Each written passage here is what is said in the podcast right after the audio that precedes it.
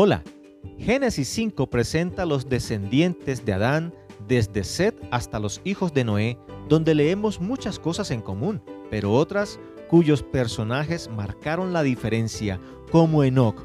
Génesis 5:24 dice, Caminó pues Enoch con Dios y desapareció porque le llevó Dios.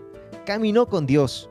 En la lista de los descendientes de Adán y comenzando desde Set, se cuentan 10 generaciones todas marcadas por situaciones comunes, como que engendraron hijos y vivieron tantos años, pero resalta a Enoch porque dice la Biblia que él caminó con Dios y que desapareció porque le llevó Dios. Enoch quiere decir dedicado o consagrado y es de notar que eso es lo que significa cuando la Biblia dice que él caminó con Dios, es decir, que su testimonio de vida fue agradable a los ojos de Dios.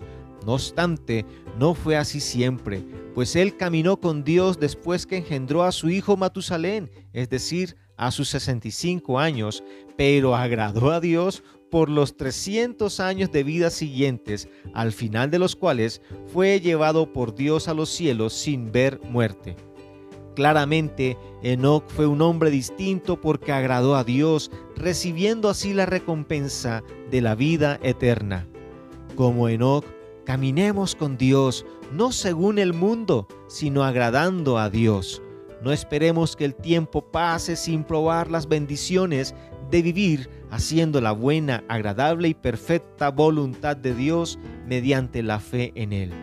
Te invito a que leas Génesis 5 y aprendas de Enoch a caminar con Dios mediante la fe en Él y así Dios te llevará a vivir en gloria con Él. Que Dios te bendiga. Buen ánimo.